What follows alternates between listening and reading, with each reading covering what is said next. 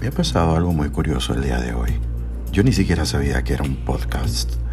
Mm, lo había escuchado en varias oportunidades, pero pensé que era algo pago, algo, un, una aplicación especial en Apple y tenía que pagar mucho dinero y no tenía la posibilidad de hacerlo, dado que estoy en Venezuela.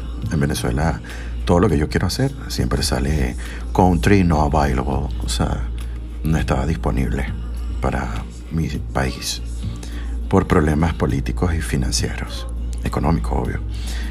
Mientras bajaba Anchor, que me di cuenta que existía gracias a un youtuber, mi mente estaba muy, muy acelerada.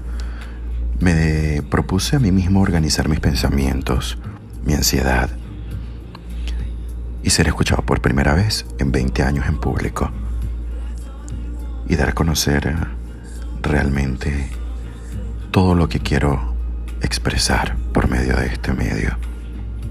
El peligro de ser muy exitoso por acá es que mi familia llegue a escuchar todo lo que este cast, este podcast quiere expresar para todos ustedes de mi parte.